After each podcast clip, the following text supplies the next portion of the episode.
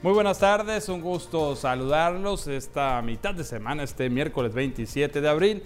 Ya estamos listos con la mejor información. Kenia Fernández, buenas tardes. ¿cómo Omar Lizarraga, muy buenas tardes. Qué gusto saludarte como todos los días a ti, por supuesto, a todas las personas que se encuentran ya conectadas con nosotros. Lo invitamos para que se quede durante esta hora y media de información en la cual pues le vamos a llevar las noticias más relevantes para que se actualice en los diferentes temas que acontecen aquí en el municipio de Mazatlán, Omar. Así es, y si les parece bien, vamos con un avance de lo que le tenemos preparado el día de hoy en esta emisión vespertina. Y es que la naviera Royal Caribbean analiza la ampliación de arribos al puerto de Mazatlán. Transportistas de Mazatlán se suman a la campaña Ni una más para proteger a mujeres en riesgo. Pescadores urgen apertura de Conapesca, denuncian burocracia y presuntos actos de corrupción. El gobernador de Sinaloa presentó hoy el Plan Estatal de Desarrollo. Carlos Rendón, muy buenas tardes. ¿De qué vamos a hablar en los deportes hoy? Buenas tardes, compañeros. ¿Qué tal? La selección mexicana va a empezar con esta serie de partidos amistosos. El día de hoy se enfrentan a Guatemala para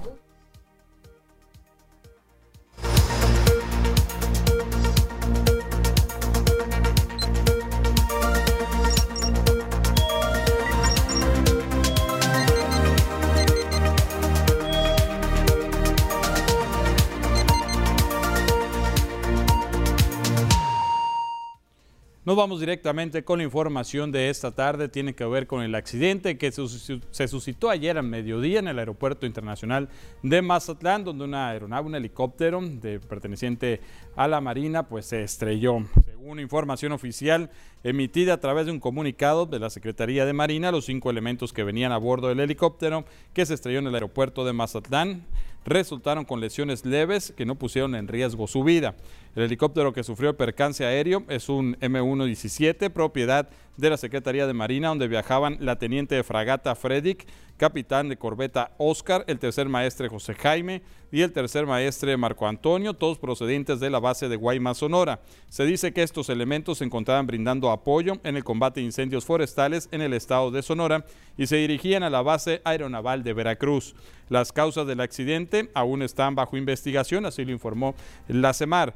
Con relación a esto, el director del Hospital General de Mazatlán, Carlos Leonel Verdugo, dijo que, según la información que trascendió entre el personal médico, los accidentados no tuvieron la necesidad de ser hospitalizados. Eh, salieron ilesos, afortunadamente eh, ya él estaba abajo del túnel helicóptero y salieron ilesos, no, no llegaron acá. Eh, ellos tienen su propio hospital, pero creo que no hubo lesiones de gravedad. Y siguiendo con más información, durante la Semana Internacional de la Moto que se realizó hace apenas unos días aquí en el puerto de Mazatlán, se registraron entre 6 y 7 muertes, aseguró el director del Hospital General Martiniano Carvajal, Carlos Leonel Verdugo. Aclaró que de estos casos que él tuvo conocimiento, solo dos fueron trasladados a ese nosocomio, quienes llegaron a la zona de urgencias médicas ya sin signos vitales. Uno de ellos fue el hombre que perdió la vida al estrellarse contra una camioneta Jeep en la avenida Camarón Sábalo. El segundo el de una mujer que cayó desde una motocicleta sobre la avenida del mar cuando el conductor hizo un caballito que ocasionó que la joven cayera de sentón, fracturándose las caderas y el coxis. Accidentes viales cada vez que tenemos la semana de la moto. Aquí eh, llegaron un paciente, dos, los cuales eh, fallecieron. Venían ya uno de ellos al, al ingresar a urgencia ya venía sin signos vitales y la otra también llegó sin signos vitales. Eh, uno de ellos creo que fue embestido por una camioneta en zona dorada y la otra un accidente en la calle. Eh, tengo entendido y del conocimiento que fueron seis o siete personas las que perdieron la vida durante esta semana. Así es lo que tenemos a grosso modo. No tenemos ninguno internado de Semana de la Moto, no llegaron con escoriaciones leves, siempre lo he dicho yo, motos grandes, accidentes grandes. Y en otra información, el segundo operador de líneas de crucero más grandes del mundo, Royal Caribbean, se reunió con autoridades de la Secretaría de Turismo de Sinaloa dentro del marco de la Expoferia Sea Trade Cruise Global 2022 que se realiza en Miami, Florida. La Secretaría de Turismo, la Secretaria de Turismo Rosario Torres Noriega, dijo que ahí trascendió que existe la posibilidad de que esta empresa naviera incremente el arribo de cruceros a Mazatlán y probablemente también se analiza la posibilidad de que puedan realizar visitas al puerto de Topolobampo en lo futuro. En un diálogo abierto se analizaron a detalle las fortalezas y áreas de oportunidad que tiene Mazatlán para crecer en la industria de cruceros y se destacó el interés del gobernador de Sinaloa, Rubén Rocha Moya, por posicionar a los puertos sinaloenses en la preferencia de los cruceristas. Escuchamos a la secretaria de Turismo. En un diálogo abierto que mantuvimos con ellos se tocaron a detalle las fortalezas y las áreas de oportunidad que tiene Mazatlán para crecer en la participación de, de la industria naviera de cruceros. También importante comentar que el director de Desarrollo de Negocios del Pacífico del Royal Caribbean, Preston Carnahan, mostró un gran interés por consolidar sus operaciones en el Pacífico, donde Mazatlán jugará un papel relevante. Inclusive habló de la posibilidad de incorporar en el futuro al puerto de Topolobampo en sus nuevos itinerarios de viaje. Y pasando a otra información, continúa el operativo de banquetas limpias por parte del municipio de Mazatlán. Recordemos que es un programa que busca que los comerciantes y diversos establecimientos de la ciudad pues no acaparen esos espacios. El programa Banquetas Limpias sigue operando por parte de Oficialía Mayor, incluso estuvo vigente durante el periodo vacacional de Semana Santa, aseguró Naila Velarde Narváez. La titular de la instancia municipal detalló que el operativo de banquetas libres no solo aplica en comercios, sino también en antros, bares y restaurantes.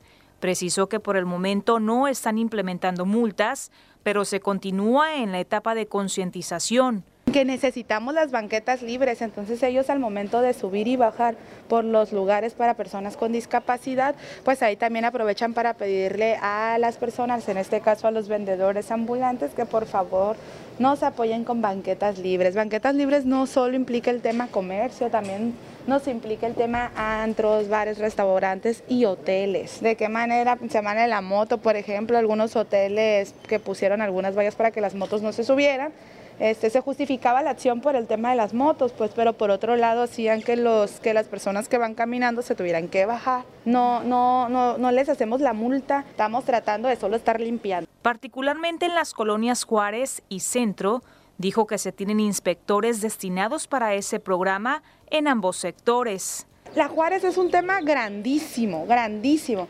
Y en tema de locales, sí se han podido limpiar. Te voy a decir cuál es el problema que los mismos vendedores ambulantes, esos son los difíciles, se me vuelven a poner. Entonces es por eso que diario hay ocho inspectores en la colonia Juárez, hay cuatro o cinco inspectores en el centro para poder estar trabajando el tema de banquetas limpias. Por supuesto que sabemos que no es un problema que se va a arreglar en una semana, dos, tres o en un mes, es un tema continuo que tenemos que estar todos los días ahí. Mientras tanto, en la glorieta Sánchez Taboada, aclaró que no le compete a Oficialía Mayor sino a Semarnat, por lo que en lo que corresponde al municipio, regulan la parte baja de esa zona. En otra información, mire, Acuario Mazatlán, aparte del entretenimiento que ofrece con espectáculos marinos, hace una labor muy importante y se trata del rescate de animales de diversas especies. En lo que va del año, Acuario Mazatlán ha recibido y rescatado alrededor de 300 animales de distintas especies, destacando las aves y algunos depredadores, informó el director de dicha paramunicipal, José Pablo Rojas Cepeda. Puntualizó que en su mayoría llegan al recinto ya sea a través de algún ciudadano o que personal del lugar acuda a recoger mapaches, pelícanos y serpientes, detectándoles diferentes heridas. Pues es muy variable. En lo que va del año ya van más de 300 especies que hemos este, rescatado, ayudado, y en su gran mayoría son liberados en las áreas naturales de ellos. ¿no? Sobre todo lo que aquí en la ciudadanía trae mucho al, al acuario son aves sobre todo que muchas veces son pequeñas, heridas o que están emplumando, a veces se caen de los nidos pelícanos, que es muy común que por alguna razón los lastiman y nos traen muchos, muchos este, pelícanos. A su vez también lo que vienen a hacer los algunos depredadores como mapaches también que pueden a veces en ocasiones nos traen cuando de repente invaden y entran en sus casas, nos los traen. Eh, serpientes, recibimos de todas menos venenosas. Mencionó que reciben algunas especies que decomisa la Guardia Nacional, encargándose de ellas hasta que la autoridad correspondiente determine su destino. Sobre todo los decomisos que hacen en, en, este, en aeropuertos y carretera, lo que viene a ser Guardia Nacional, nosotros somos depositarios de ellos, entonces en cuanto ellos hacen una, un decomiso de animales, nos los traen a resguardarlos aquí y aquí los tenemos hasta que las autoridades nos indiquen a dónde las liberamos o qué hacemos con ellas, ¿no? Si usted encuentra algún animal en peligro o lastimado, puede acudir a las instalaciones de Acuario Mazatlán y en dado caso de no poder trasladarlo, llame al 911, el cual vinculará el reporte a alguna de las dependencias, indicó Rojas Cepeda. Pues fíjate, importante labor la que realiza el Acuario Mazatlán, aparte de entretener, pues esto, ¿no? El rescatar diversas especies, pues es, eso pues habla muy bien de la, de la institución, en este caso, de esta dependencia está para municipal. Y el llamado también para las personas que se encuentren con un animal de este tipo que no saben qué hacer con él, pues ahí está la respuesta, hay que hablar a Acuario Mazatlán, porque también sucede, Omar, que hay veces que las personas se quieren quedar con ese animal que rescatan, pero obviamente no le van a dar ni los cuidados que necesitan ni van a saber cómo, cómo criarlo, así que lo más recomendable siempre será llevarlo con los especialistas, en este caso ya lo decían, puede marcar al 911 o llevarlo directamente a las instalaciones de Acuario Mazatlán, que de hecho, recordar también que el nuevo acuario se prevé que tenga un área en la cual también hay animales rescatados y se estudie eh, diferentes especies que hay aquí en Mazatlán. Sí, no, eh, se contempla todo esto, incluso que se hablaba de que este acuario que, que será sustituido por el nuevo iba a formar parte precisamente y creo que no esa área donde se están encargando de salvar las especies, aún no se ha dicho oficialmente, pero pues se ha mencionado, ¿no? En algunas ocasiones, ya ahora no sé si, si sigan con esa misma intención, pero pues bueno, eh, lo que sí es importante es rescatar las especies y que haya alguien especializado, como tú bien dices, en brindarle esta atención. Con esta información, vamos al primer corte. Volvemos en breve.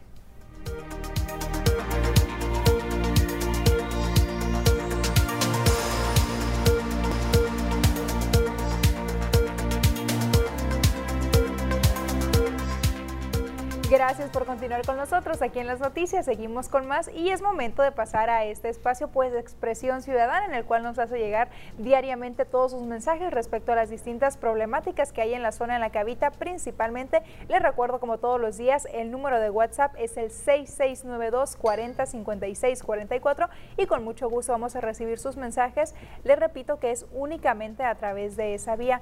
De repente vemos que hay algunas llamadas pero nos es mucho más difícil, por eso es la única opción que tenemos disponible es a través del WhatsApp, que también lo puede hacer a través del código QR que está en su pantalla, únicamente lo escanea y de esa forma se puede poner en contacto con nosotros, así como algunas personas que ya lo hicieron nomás. Así es, Kenia, como todos los días, agradecemos que se comunique con nosotros y vamos a empezar a darle lectura a estas denuncias ciudadanas. Dice, hay una fuga de infraccionamiento Esmeralda en la calle Perla, el número es 16.032, ya lo reportamos todos los vecinos y no atienden el reporte amanece la calle inundada, por favor necesitamos ayuda para que le den importancia. Es agua potable porque huele como que está clorada esta agua, así que pues atento llamado a la Junta Municipal de Agua Potable para evitar que se siga desperdiciando vital líquido. Esto le voy a repetir, la calle para que tomen nota es la calle Perla del fraccionamiento Esmeralda, ahí está este problema, esta fuga de agua potable. Atento llamado sobre todo esta cuestión, Omar, que nos dicen que ya lo reportaron todos los vecinos, sin embargo, sigue sin haber respuesta por parte de las autoridades correspondientes y lamentable que se desperdicie tanta agua cuando hay otros estados, por ejemplo, en los cuales pues está escaseando bastante, como en el caso allá de Nuevo León, y mira aquí nosotros desperdiciándola. También nos dicen buenas tardes, quisiera que vinieran a la calle Orquídea a ver un drenaje rebosando una alcantarilla quebrada que pone en riesgo a los niños de preescolar y primaria que pasan por allí es en Jacarandas.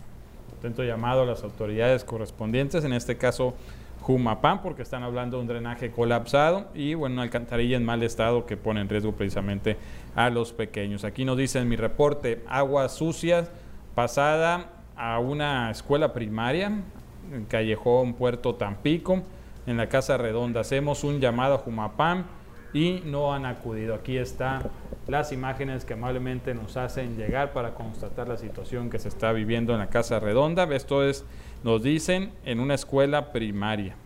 Callejón Puerto Tampico, atento llamado Jumapam. Y peligroso también para los niños, Omar, sobre todo esta cuestión de que son aguas agua sucia la que está en esa zona, pues Jumapam creo que hay reportes como este caso en los cuales se les debe de dar prioridad. También nos dicen buenas tardes, hacemos un llamado a las autoridades ya que el parque de recreación que se encuentra por Juan Pablo II y la calle que baja de la UAS se encuentra en unas condiciones bastante peligrosas para los niños. De hecho nos hicieron llegar unas fotografías para que constatemos esta situación y así varios parques de Mazatlán como el Parque Lineal, Parque Ciudades Hermanas. Atención a las autoridades y en esta imagen pues vemos claramente como uno de los juegos, si no me equivoco es una resbaladilla, Omar, pues ve nada más las condiciones, imagínate los niños en esa zona y que de hecho ahí a la derecha se ve una niña que sí acuden a, esos, a ese tipo de parques. donde se paran los niños para poderse aventar de la resbaladilla. Eh, se encuentra en mal estado. Ahí en esa zona hay dos áreas de juegos. Una pertenece al Club Rotario, tengo entendido, donde pues, mira, a mí me veo en la, foto, este, donde precisamente creo, tengo entendido que ellos se hacían cargo de darle mantenimiento. Este es un, un parque para personas con discapacidad y el otro parque, yo imagino que es este que están mandando, ese sí me ha tocado ver que está en muy malas condiciones y bueno, pues ahí está el llamado a las autoridades correspondientes, autoridades municipales, yo creo que les compete este parque que está en malas condiciones, ojalá que... Y que no es el único, ¿eh? como nos dicen aquí, Parque Lineal, Parque Ciudades Hermanas, si es que crean estas obras, pero se les olvida darle mantenimiento. Sí, se, se oxidan con la salitre que sabemos que, que Mazatlán, pues bueno, pues está en el mar, a la orilla del mar y pues esto pues crea ¿no? este óxido que se va metiendo en, los fierros de, los columpios, de las desbaradillas y pues es necesario darle mantenimiento para evitar esto precisamente o que vaya a ocasionar un accidente. Imagínate, hay veces que se levantan, se pican, como se dice comúnmente, se levanta la lámina y eso ocasiona cortadas y puede ocasionar incluso hasta tétanos. Muy peligroso para Muy peligroso. Los niños. Alguna infección ahí, atento llamado. También nos dice Buenas tardes, en la calle Octava, en la colonia Morelos, siguen las personas en la calle quemando hojas de basura. Una vez más, el atento llamado Ecología Municipal en este caso para que pues eche una vuelta, ¿no? Para estar verificando esta situación que lamentablemente se sigue presentando en la calle Octava de la colonia Morelos. También nos dicen buenas tardes, quiero hacerles mención de esta fuga de agua limpia que está por la Insurgentes a las afueras de una tienda de conveniencia. Necesitamos que Jumapam se ponga las pilas, totalmente de acuerdo. Eso sí, muy puntuales los recibos de agua, gracias y saludos. Nos hicieron llegar este video en el cual efectivamente podemos constatar esta situación, esta fuga de agua que pues no ha sido reparado, Omar. Sí, y como estas varias ¿eh? que nos siguen llegando aquí a las noticias y bueno, pues de hecho pues como APAN debería de, tomar nota, ¿no? Porque aquí les estamos eh, haciendo un favor, haciéndole llegar pues todas las zonas donde están presentándose problemáticas, donde tienen áreas de oportunidad para trabajar, para darle respuesta a la ciudadanía. También nos dicen buenas tardes aquí en la colonia 12 de mayo, tiene tiempo una lámpara que no vienen a arreglar. Ya van varias quejas, está muy oscuro, urgente por favor para que vengan a aprender o a arreglar. Saludos para todos los de Canal de TVP Noticias, pues muchas gracias, saludos también para ustedes que nos hacen llegar amablemente estas denuncias. Y bueno, pues el atento llamado aquí, en este caso es para servicios públicos municipales, en la colonia 12 de mayo, una lámpara que nos sirve como sucede en muchas colonias de aquí de Mazatlán Omar. Pero bueno, nosotros vamos a pasar todas estas quejas a donde corresponde, como siempre le decimos, buscando una solución para estas problemáticas, para estas deficiencias más bien que existen aquí en Mazatlán. Pero por, por lo pronto nos vamos a pausa comercial, volvemos enseguida.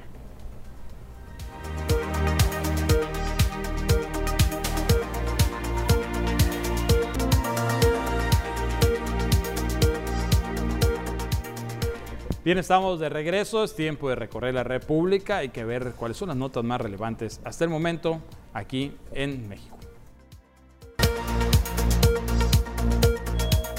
La guerra entre cárteles por el control de plazas en Michoacán vive una pausa, pero solo eso, y la tormenta se avecina, advierte el International Crisis Group. Una investigación realizada por el analista Falco Ernest de la ICG sobre el conflicto entre cárteles en el estado sostiene que lo único que mantiene la relativa paz es la alianza de dos grupos michoacanos contra el cártel Jalisco Nueva Generación, pero no es resultado de una estrategia de seguridad gubernamental y por tanto esta calma es frágil.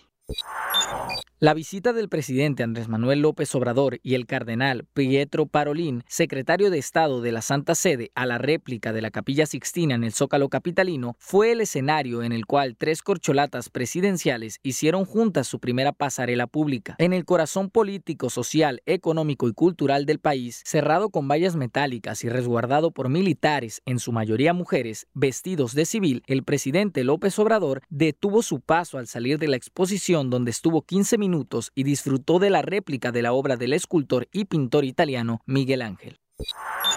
Al presentar ante el Senado un informe de la participación de México en el Consejo de Seguridad de las Naciones Unidas, el embajador de la ONU, Juan Ramón de la Fuente Ramírez, negó que la posición de nuestro país frente al conflicto Rusia-Ucrania sea tibia o ambigua. Por el contrario, aseguró que siempre se ha expresado una enérgica condena a la invasión rusa. La bancada de Movimiento Ciudadano en la Cámara de Diputados presentó una queja ante el Instituto Nacional Electoral y solicitó que emita medidas cautelares urgentes ante lo que llamaron ataques orquestados por el presidente y Morena en contra de las legisladoras y los legisladores que votaron en contra de la reforma eléctrica. Y el próximo miércoles 4 de mayo el gobierno federal presentará un plan contra la inflación el presidente de México, Andrés Manuel López Obrador, dijo que este plan busca garantizar precios justos en 24 alimentos básicos y no un control de los mismos. Por ello se están analizando acuerdos con grandes productores y distribuidores. El mandatario federal comentó que gran parte de los involucrados en la producción, distribución y venta de alimentos están aceptando apoyar este plan contra la inflación. En la conferencia mañanera, López Obrador hizo un llamado a los pequeños productores a ser autosuficientes en la producción de alimentos, sobre todo básicos como maíz y frijol, que es, dijo, otra forma de luchar contra la inflación. Estamos eh, considerando el impulso a las actividades productivas, sobre todo lo que tiene que ver con la siembra de alimentos Aquí también aprovecho, no voy a dejar pasar la ocasión para eh, exhortar, llamar de manera respetuosa a los campesinos para que eh, se siembre maíz, se siembre frijol, lo básico.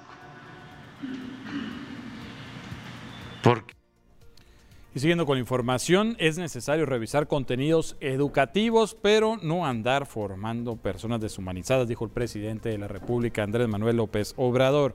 Señaló en la conferencia de este miércoles que los contenidos educativos fueron realizados conforme al plan del modelo neoliberal. Dijo que esta revisión de los contenidos se realiza con apoyo de maestras, maestros y expertos. Los avances se van a dar a conocer en cuanto se tengan, así lo dijo. Entonces tenemos que revisar los contenidos educativos, porque no vamos a estar formando personas, profesionales, ciudadanos, deshumanizados, egoístas, porque ese era el plan del modelo neoliberal. Y ahora vamos a conocer qué es lo que está pasando alrededor del mundo. Aquí los detalles. La Comisión Europea aseguró este miércoles que la Unión Europea está preparada para el chantaje de Rusia con los hidrocarburos después de que la empresa gasera rusa Gazprom decidiera cortar el suministro a Polonia y Bulgaria por negarse a pagar en rublos como exige ahora Moscú.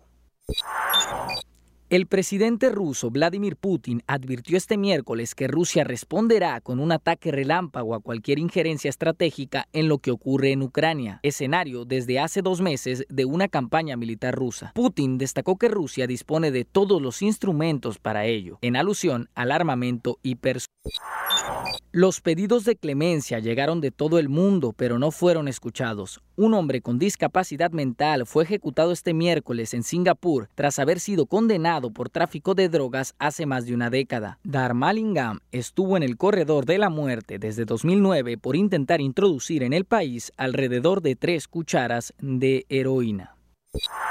Actor canadiense autoproclamado gurú del bienestar será deportado de la isla de Bali, Indonesia, luego de que se viralizó un video en el que aparece bailando desnudo en una montaña considerada sagrada en ese lugar. Jeffrey Craigen subió un video de sí mismo haciendo el haka, danza ceremonial de la cultura maorí de Nueva Zelanda, estando desnudo en la cima del Monte Batur, un volcán que los balineses consideran sagrado. Tenemos más información después del corte.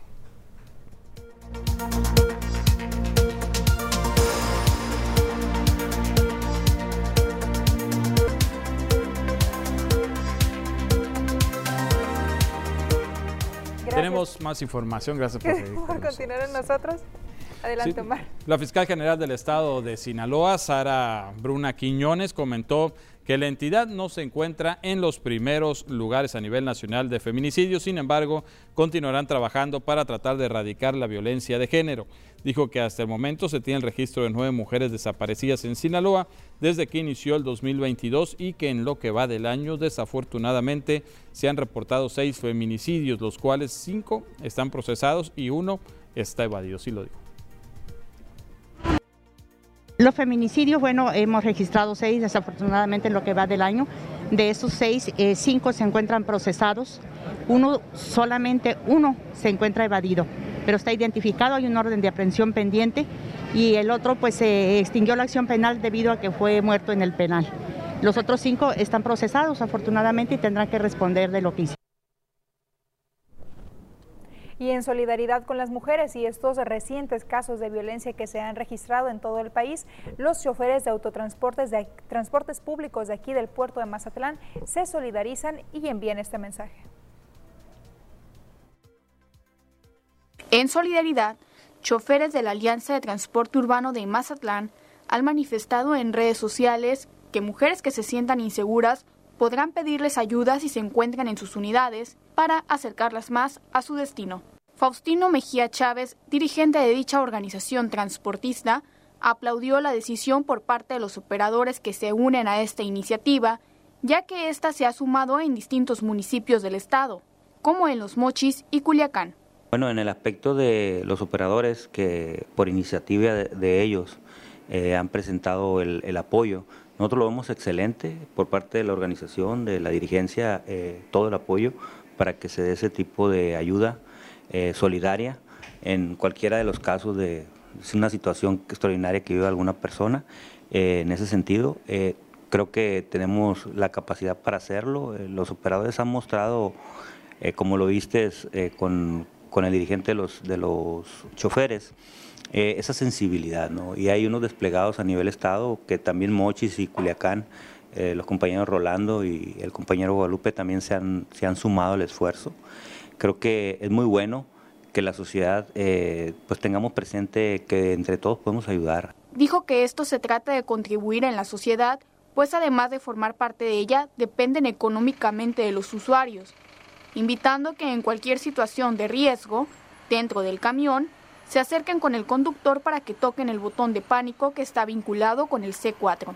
Por su parte, Carlos Amudio Portillo, representante del Sindicato de la Alianza de Transporte Urbano, informó que además de esto, firmaron un convenio con la Secretaría de las Mujeres, el cual consiste en dejar a que sus brigadistas suban gratis a realizar pláticas en las rutas que atraviesan zonas localizadas como puntos rojos. Iniciamos una campaña respecto a eso que comentaste tú, ¿no? De, la violencia hacia la mujer, ¿no? Este, estamos haciendo nos especificamos en tres rutas, ¿no? Que se une la colonia que más a menudo pasa ese tipo de situaciones, que es la ruta, o sea, la avenida Pino Suárez, que son, cruzan por ahí la ruta Centro Colonias, Federal 5 y Coco Juárez. Entonces hay un grupo de muchachas que se están subiendo a los camiones. Este, nosotros lo que estamos haciendo ahí pues es no cobrarles, pues darles el el pase para que ellos hablan con la gente, ellas hablan con, los usuarios, los que van, los pasajeros que van en el camión. Finalmente expresaron su preocupación ante la violencia que ha vivido el sexo femenino y es por ello que los choferes dijeron ni una más. Pues mire, Autotransportes Águilas del Pacífico, los camiones que comúnmente conocemos como los anaranjados, también están haciendo lo suyo. Ayer le dábamos una nota donde decían que en caso de la Universidad Autónoma de Sinaloa esperarían hasta que saliera el último turno, este, en el turno nocturno, para evitar que las muchachas se quedaran solas esperando el camión. Bueno, pues ahora también informan que están trabajando en quitar polarizados, en quitar cortinas en los camiones y bueno, pues estarán atentos también para brindar la atención a todas las muchachitas que así le requieran en apoyo. Para nosotros es un tema muy delicado y de que tenemos que tener mucho cuidado, la verdad, invitamos a la ciudadanía, cualquier, cualquier abuso o cualquier este, una mala interpretación de nuestros operadores, con mucho gusto, repórtenlo. Este, está los teléfonos de vialidad y están los teléfonos de nuestras oficinas y inmediatamente atendemos. Este, no queremos, no queremos ni tampoco eh, queremos que suceda algo como lo que sucedió en Monterrey o en otras partes del país. Recuerdan ustedes que todos los camiones traían cámara, los nuevos y los usados.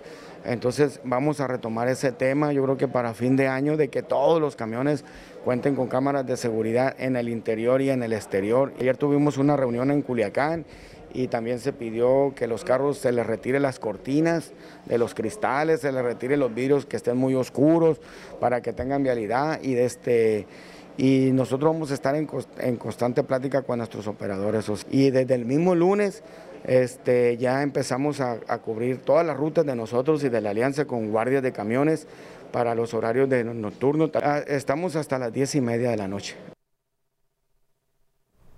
Y en otras noticias, el Club Rotario de Mazatlán está de manteles largos celebrando su 95 aniversario, para lo cual tienen preparadas algunas actividades. El Club Rotario de Mazatlán está por cumplir 95 años desde su fundación y por tal motivo y como parte de sus acciones de apoyo social, anuncian la realización de una conferencia que se llevará a cabo este viernes 29 de abril en las instalaciones del Museo de Arte de Mazatlán denominada Los siete códigos de la felicidad impartida por Jesús Eduardo Tobías Pader.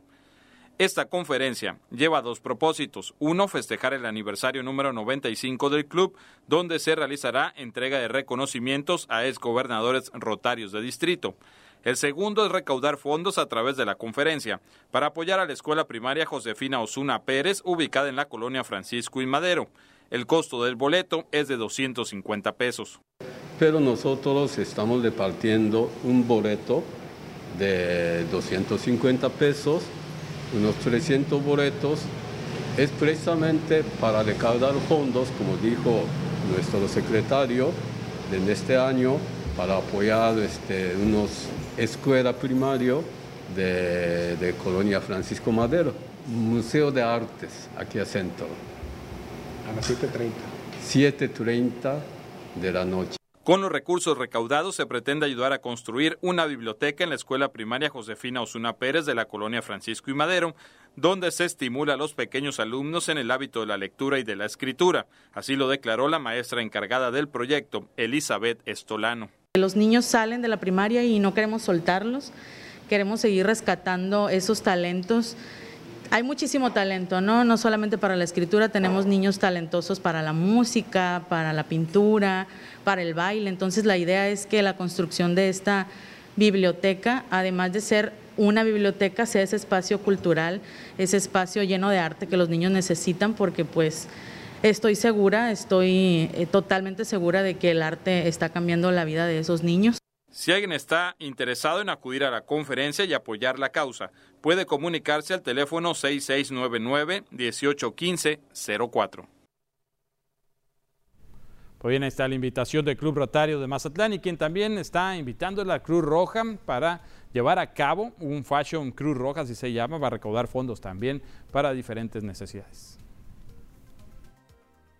El próximo 28 de mayo a las 9 de la mañana se llevará a cabo el desayuno desfile de modas Fashion Cruz Roja con el fin de recaudar el Fondo de Colecta 2022 para las diferentes necesidades de la benemérita para las diferentes necesidades de la benemérita institución, entre ellas las ambulancias, buscando dar un mejor servicio para la ciudadanía, informó la coordinadora de damas voluntarias de dicha institución, Laura Delia Hernández Hernández. Puntualizó que se encontrarán boletos disponibles para alrededor de 300 personas o más, dependiendo de la demanda que surja, mientras que el donativo para apartar su lugar será de 350 pesos. Explicó que para conseguir la entrada podrán llamar al número 6692 707161 enfatizando que se contará con la disposición de entregarlas a domicilio. Mira, lo que se planea hacer es para fondo de colecta del 2022. Eh, por lo regular, para lo que se necesita es para las ambulancias que estén habilitadas bien totalmente para beneficio de quien la requiera. Es el 28 de mayo a las 9 de la mañana aquí en el centro de convenciones en el Salón Mazatlán 3. El costo del donativo es de 350. Los esperamos. Eh, voy a dar el teléfono donde pueden solicitar eh, que le llevemos boletos, 669-270-7161, a sus órdenes y pues nos podemos ver en Cruz Roja o podemos acudir a donde nos llame, con mucho gusto. Resaltó que para llevar a cabo este evento, el diseñador Edgar Ponce fue quien pondrá a disposición sus modelos y sus diferentes prendas, así como donará tres de sus creaciones para una subasta. Exhortó a la ciudadanía en general a participar en este evento con el fin de que apoyen a Cruz Roja, que se dedica a brindar atenciones para la salud y una mejora en su estado de ánimo es la que han registrado los adultos mayores que se encuentran en el asilo de ancianos de Mazatlán. El motivo es que gracias a que han bajado las restricciones sanitarias, ya se están recibiendo jóvenes de distintas universidades que realizan su servicio social, lo que les ha generado una inyección de alegría después de no estar recibiendo visitas por casi dos años. Laura Amor, directora del asilo de ancianos de Mazatlán, La Inmaculada Concepción, dijo que también se están permitiendo visitas de familiares y amigos, pero en grupos reducidos y cuidando los protocolos sanitarios. Eso es algo muy valioso en el asilo. Los voluntarios y los jóvenes de servicio social hacen fuerte la institución. Eh, estamos recibiendo a jóvenes de fisioterapia, a jóvenes enfermeros, eh, a estudiantes en general que también ayudan con otras labores y además de las labores eh, que hacen en, operación, la compañía que ellos le dan a los abuelos hace que su, su ánimo este, esté mejor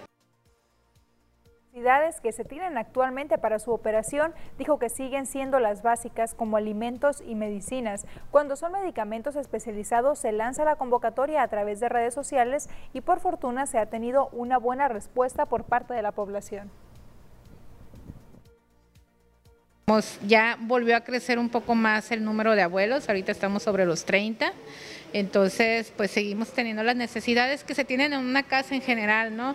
Artículos de limpieza, alimentos, en este caso con los abuelos medicamentos. ¿Hay algún tipo de medicamento especial para otras personas? A veces hacemos alusión a eso en las redes sociales, lo que es Facebook. Ponemos el anuncio, afortunadamente la comunidad responde de una manera muy positiva con nosotros y siempre llega gente donando lo que se necesita. Y ahora vamos a conocer las cifras que nos comparten las autoridades en cuanto a los casos de COVID-19. Primero los que se registran a nivel nacional. Y es que de acuerdo a las cifras que nos comparten las autoridades, como todos los días lo hacen, es que hay casos confirmados 5.735.115 durante lo que va de la pandemia. Fallecidos hay 324.173, de los cuales 39 se registraron en las últimas 24 horas. Y el número de casos activos, ojo aquí porque sí hubo un incremento significativo comparado al día de ayer. El día de hoy casos activos en nuestro país hay 4.497. Les repito, fue un ligero aumento comparado con los días anteriores. Vamos a ver cómo es que se comporta en los siguientes días. En Sinaloa, ¿cómo andamos? ¿Cuáles son las cifras que nos comparten las autoridades diariamente? Bueno, nos indican que el número de fallecidos aumentó, hay 9.813, de los cuales 6 se registraron en las últimas 24 horas y 19 casos nuevos también se registraron en el último día. Es una cifra pues que aumentó también porque el día de ayer estábamos en cero nuevos casos y cero nuevos fallecimientos. ¿Y cuántos son los casos activos que hay en cada uno de los 18 municipios. Bueno, de acuerdo a estas cifras, hay 108 casos activos en todo el estado. 17 están en Ahome, 7 están en Guasave, 2 en Salvador Alvarado, 1 en Labolato. Culiacán se mantiene en primer lugar con 67 casos activos de COVID-19. De hecho, es el único municipio que se encuentra en color azul del semáforo epidemiológico. Mazatlán tiene 14 casos activos de COVID-19, mientras que el resto de los municipios se mantiene con cero casos de COVID. Y Omar, tenemos más información.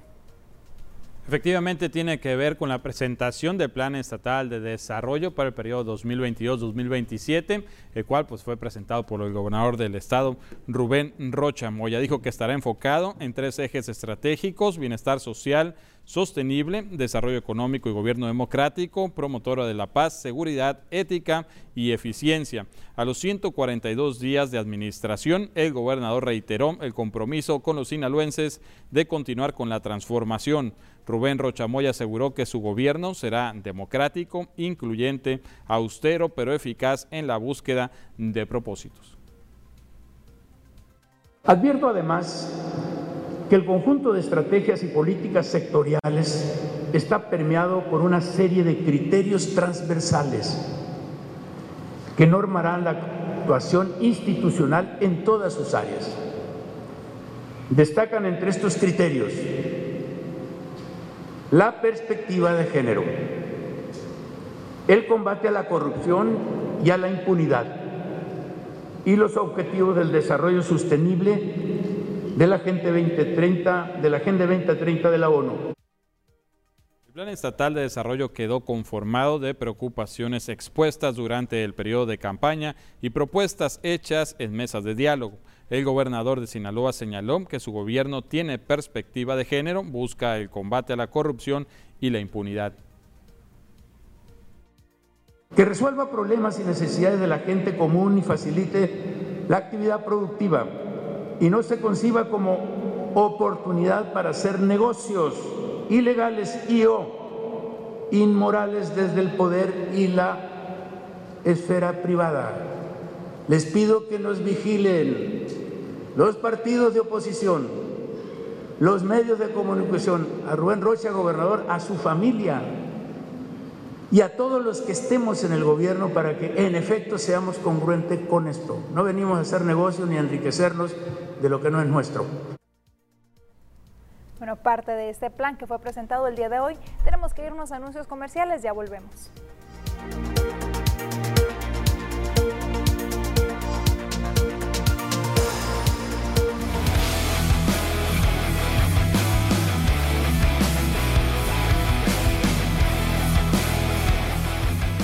Estamos de regreso, es tiempo de la información deportiva.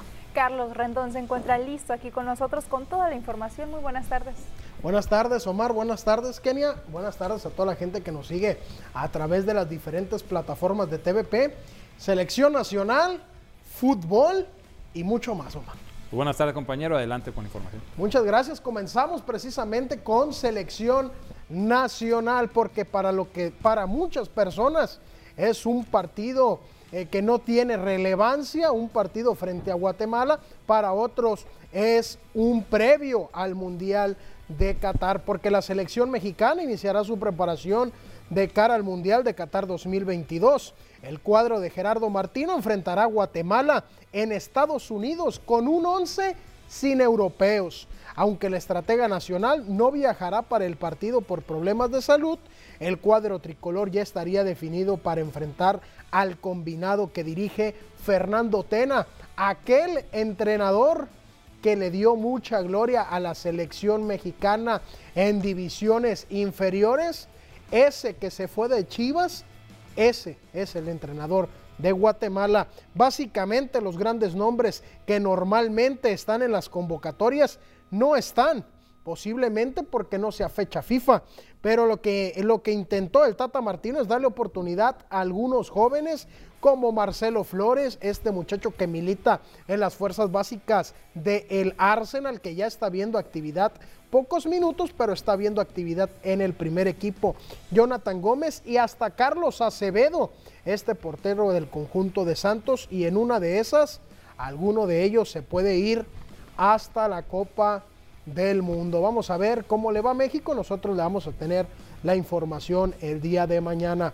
Siguiendo con información del fútbol mexicano, hay Conca Champions, hay final y con la misión de romper una racha de 33 años sin ganar un título internacional, los Pumas del UNAM intentarán sumar un nuevo trofeo a sus vitrinas, ya que el día de hoy, este miércoles, estarán disputando la final de Conca Champions en la capital mexicana frente al, frente al Seattle Saunders de la MLS.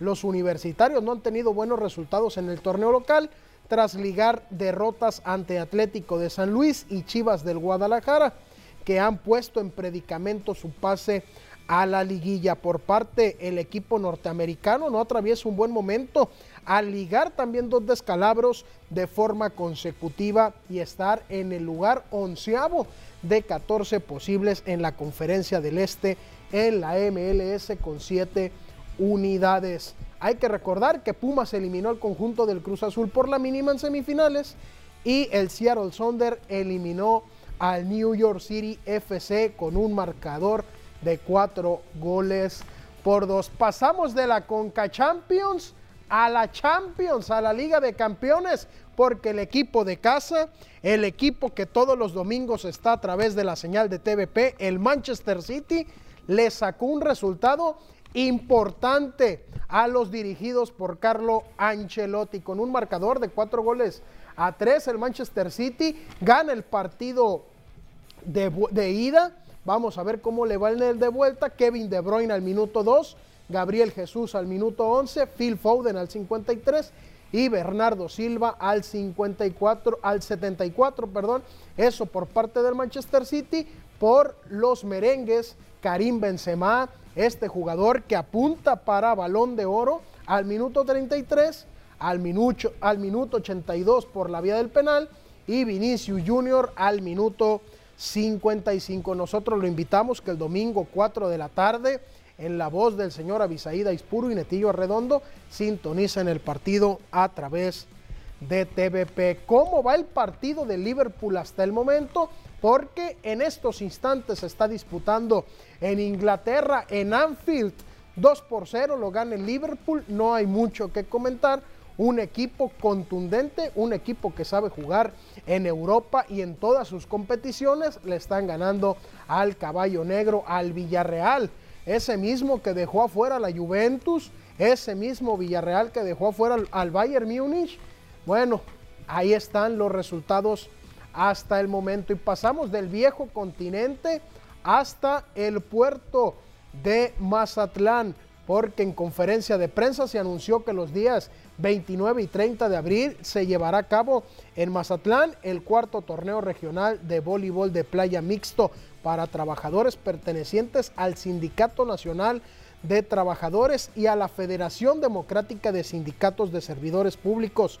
Para esta edición del torneo participarán siete equipos pertenecientes a los estados de Michoacán, Nayarit, Zacatecas, Coahuila, Nuevo León, Durango y Sinaloa.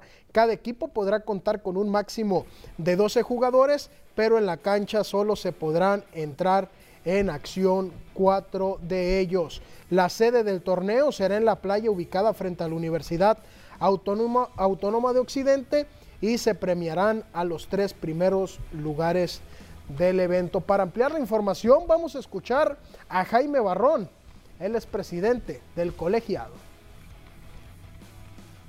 La intención es mm, promover la convivencia entre los trabajadores del gremio. Como lo comenté en la rueda de prensa, son trabajadores de diferentes sindicatos, generalmente un promedio de edad de 50 años, 60 años, y son personas que mm, siempre están participando en lo individual, en cada uno con sus equipos, en cualquier rama deportiva, pero en esta ocasión lo estamos haciendo para que la convivencia sea entre el gremio. Somos 10 eh, sindicatos federales los que vamos a estar presentes y obviamente que nos va a dar mucho gusto recibirlos a estos compañeros que vienen de los diferentes estados. La contingencia sanitaria, la pandemia, nos obligó a permanecer este, estáticos en ese, en ese sentido, pues estamos aprovechando este momento de que estamos en semáforo verde para llevar a cabo este evento. Compañeros, la información deportiva, lo más relevante que ha surgido en las últimas horas. Muy interesante toda la información. No sé si puede hacer favor de recordar la transmisión de Manchester. Sí, claro, Manchester City, Omar, todos los domingos, 4 de la tarde. Eh, un domingo la voz de Avisaída Ispuro, Netillo Arredondo. El otro domingo Ernesto Vázquez y su servidor Carlos Rendón. En Champions, en Liga, en Copa y en todo lo que disputa el City. Ahí lo tienen para que no se lo pierdan. Sí, sí, excelente compañeros. Yo les tengo una recomendación porque ya viene el Día del Niño. Omar, tú que tienes tu hija, vamos a hacerte una riquísima recomendación porque Carl Junior nos presenta lo siguiente.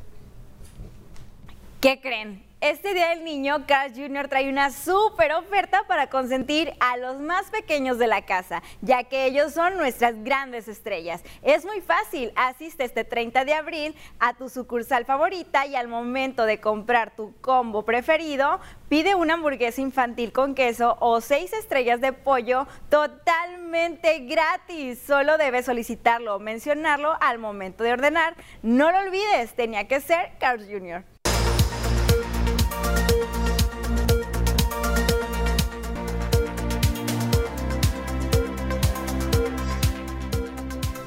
Seguimos con más aquí en las noticias y es momento de conocer el pronóstico del tiempo para las siguientes horas, también para los siguientes días.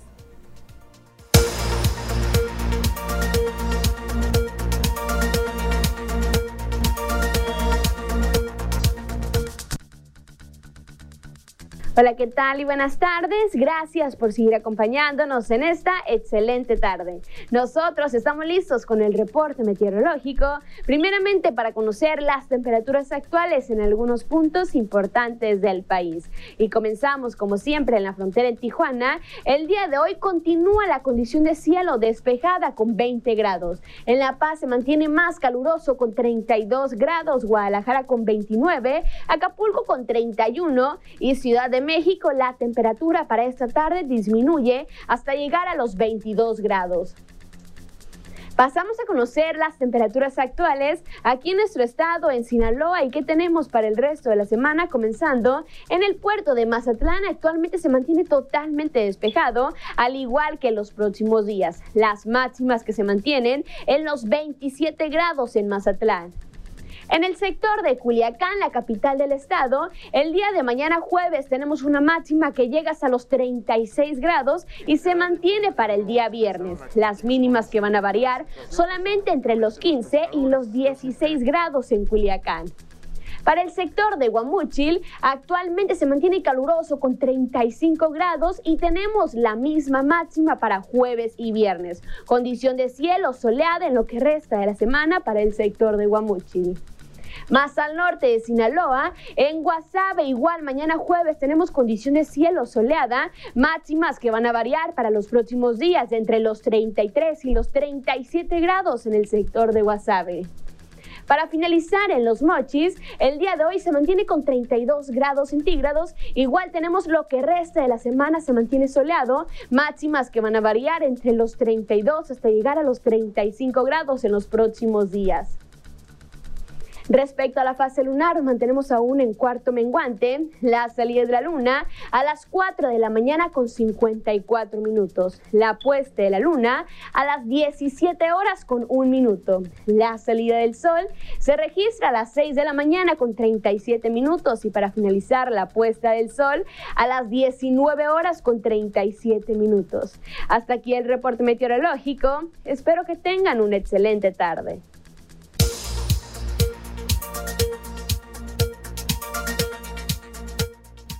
Con esa información vamos a otro corte, enseguida regresamos.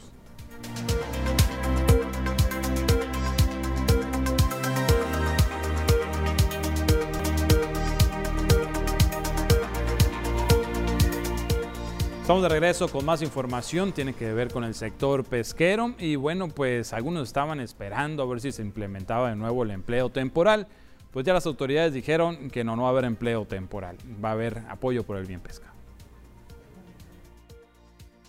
Al no aprobarse este año el programa Empleo Temporal para Pescadores, la secretaria de Pesca de Sinaloa, Flor Emilia Guerra, dijo que serán beneficiados con el bien pesca. Este apoyo se entregará directamente a los pescadores, ya que de acuerdo a la funcionaria, el programa de empleo temporal era utilizado por unos cuantos para fines políticos y no aterrizaba con quien lo necesitaba.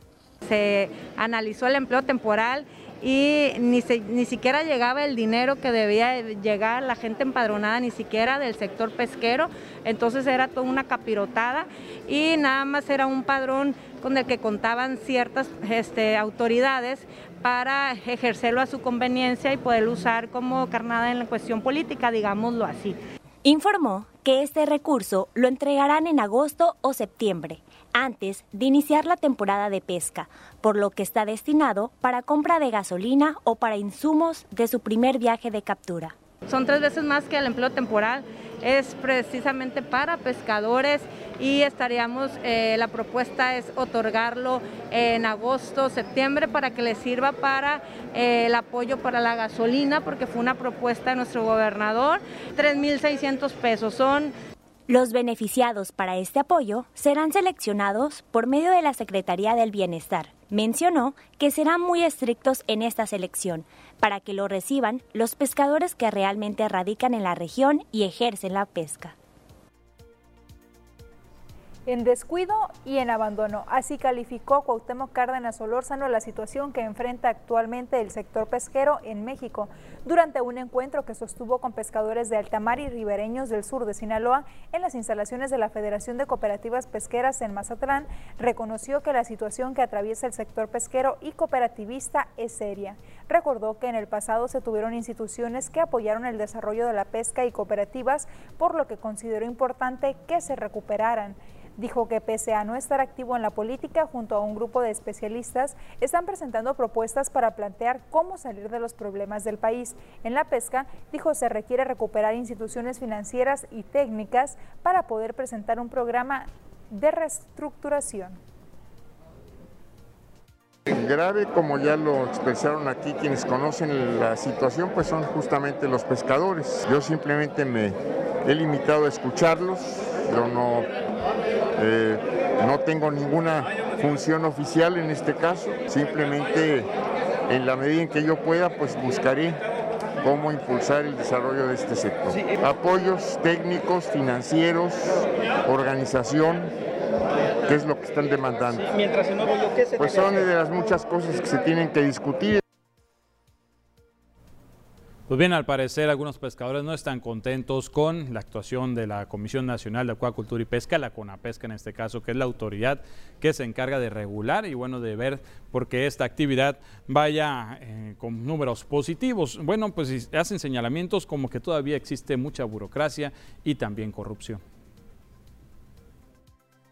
Ante una sensación de hartazgo, pescadores de Mazatlán urgen a la desaparición de CONAPESCA pues denuncian siguen latentes actos de corrupción y burocracia.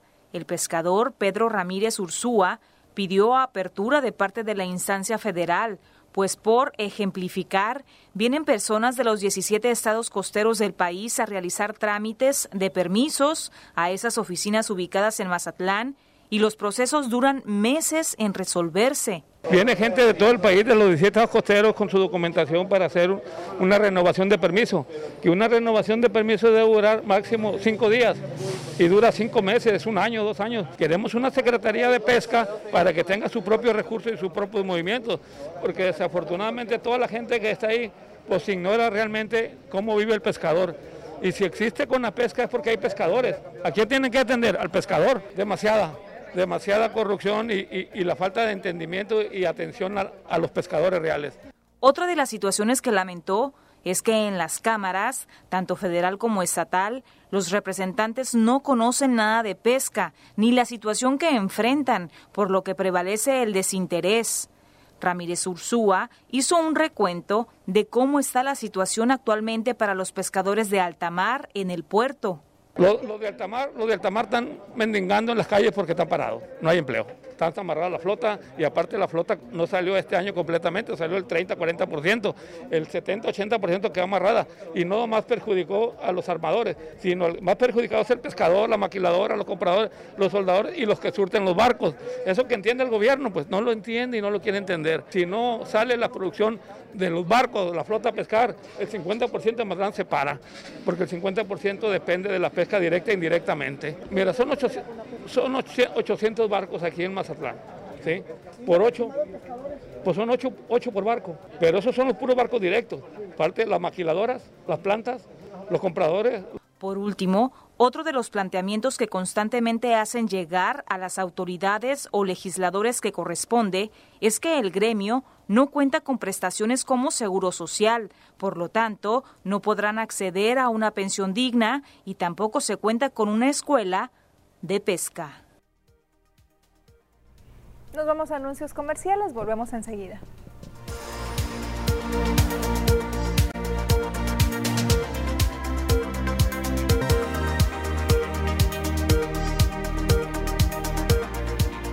Mire, si usted está planeando hacer algo entre el 30 de abril y el 7 de mayo y aún no decide qué, la Cruz de Lota le tiene una buena opción. Del 30 de abril al 7 de mayo se llevará a cabo la Feria Ganadera de Elota 2022, donde contarán con diferentes actividades, entre ellas conciertos de artistas como El Coyote y la arrolladora Banda El Limón. La directora de proyectos estratégicos del citado municipio, María Pérez Burgueño, puntualizó que para esta edición se esperan alrededor de 30.000 asistentes, remarcando que la ocupación hotelera ya se encuentra al 100%. Además de ello, continuó, realizarán la tradicional cabalgata por el Día del Ganadero, en el que ya están confirmados 500 participantes. Eh, y un tema muy importante, el día 4 de mayo es el Día del Ganadero y tenemos la tradicional cabalgata. Eh, aprovechamos para invitar a todas estas personas. Hasta ahorita aproximadamente ya hay 500 personas interesadas que van a asistir al evento. La cita es este 4 de mayo. Explicó que en cuanto a la inversión para este evento, el municipio invirtió 1.248.000 pesos, mientras que la cartelera fue patrocinada por una empresa. Además de que la derrama económica esperada está entre los 18 y 20 millones de pesos. Al realizar una feria de este nivel sabemos que es mucho la inversión. Como municipio, eh, hacerlo totalmente que lo vaya a solventar el municipio es muy difícil. ¿Qué fue, cómo se decidió? Se asignó un comité, una parte la subsidió, lo que viene siendo la feria, la subsidia el municipio, eh, autorizado por Cabildo con un monto de 1.248.000 y lo que es la cartelera musical, esa ya la adquirió eh, una empresa y ya ellos son los que se hicieron responsables y ellos fueron los que invirtieron. Para este evento se contará con la presencia de elementos de Cruz Roja, Protección Civil, personal de seguridad pública, así como con accesos y salidas de emergencia en dado caso de presentarse cualquier percance. Vamos a pasar a otros asuntos y es que la Asociación Civil Observatorio Ciudadano de Mazatlán detectó un excedente de más de 400 millones de pesos en el presupuesto municipal. Ahora exigen transparencia en dónde está ese dinero. De acuerdo a los estados financieros de la comuna en Mazatlán, en el ejercicio fiscal 2021, la Asociación Civil Observatorio Ciudadano detectó un excedente de 428.6 millones de pesos en el presupuesto. Con documentos en mano que acreditan lo dicho, Gustavo Rojo Navarro, director del organismo, pidió transparencia en el destino de ese recurso. Es importante eh, estar vigilando el ejercicio del recurso público porque de acuerdo a los estados financieros del año pasado, hubo un excedente de 428.6 millones de pesos del presupuesto cuando se autorizaron 2.162.8, se lograron 2.591.5 millones, un excedente de arriba de 400 millones entonces del año pasado. ¿Que dónde está, cómo, se ejerció ese recurso excedente? ¿Para dónde se fue? ¿Qué se compró? ¿En qué se, en qué se invirtió? Actualmente no lo sabemos. En ese sentido, dijo que el tema no ha llegado a la Auditoría Superior del Estado, pues sus revisiones registran un desfase de alrededor dos años, por lo que ese excedente en ingresos no ha sido observado. Otro de los señalamientos realizados por el organismo es que no logran tener acceso rápido al comité de adquisiciones, por lo que es una de las peticiones al ayuntamiento para que la ciudadanía sepa cuándo y a quién se le compra. Pues mira, estamos batallando mucho con, con, la información. Lo que les comentábamos es que, por ejemplo, las actas del comité de adquisiciones no tenemos acceso rápido a ellas y pues ahí es donde está la información de lo que se compra y cómo se compra y a quién se le compra. Entonces, esa es una de las peticiones, que se suban de manera proactiva esas actas a, algún sitio dentro de la página del ayuntamiento para que la propia ciudadanía sepa cómo se compra, quién se le compra y cuándo se le compra. ¿no? Esa es una. Rojo Navarro recordó que siguen buscando que las sesiones del Comité de Adquisiciones sean transmitidas en vivo por las diferentes plataformas con el fin de hacerlas públicas. Tenemos corte comercial, regresamos después.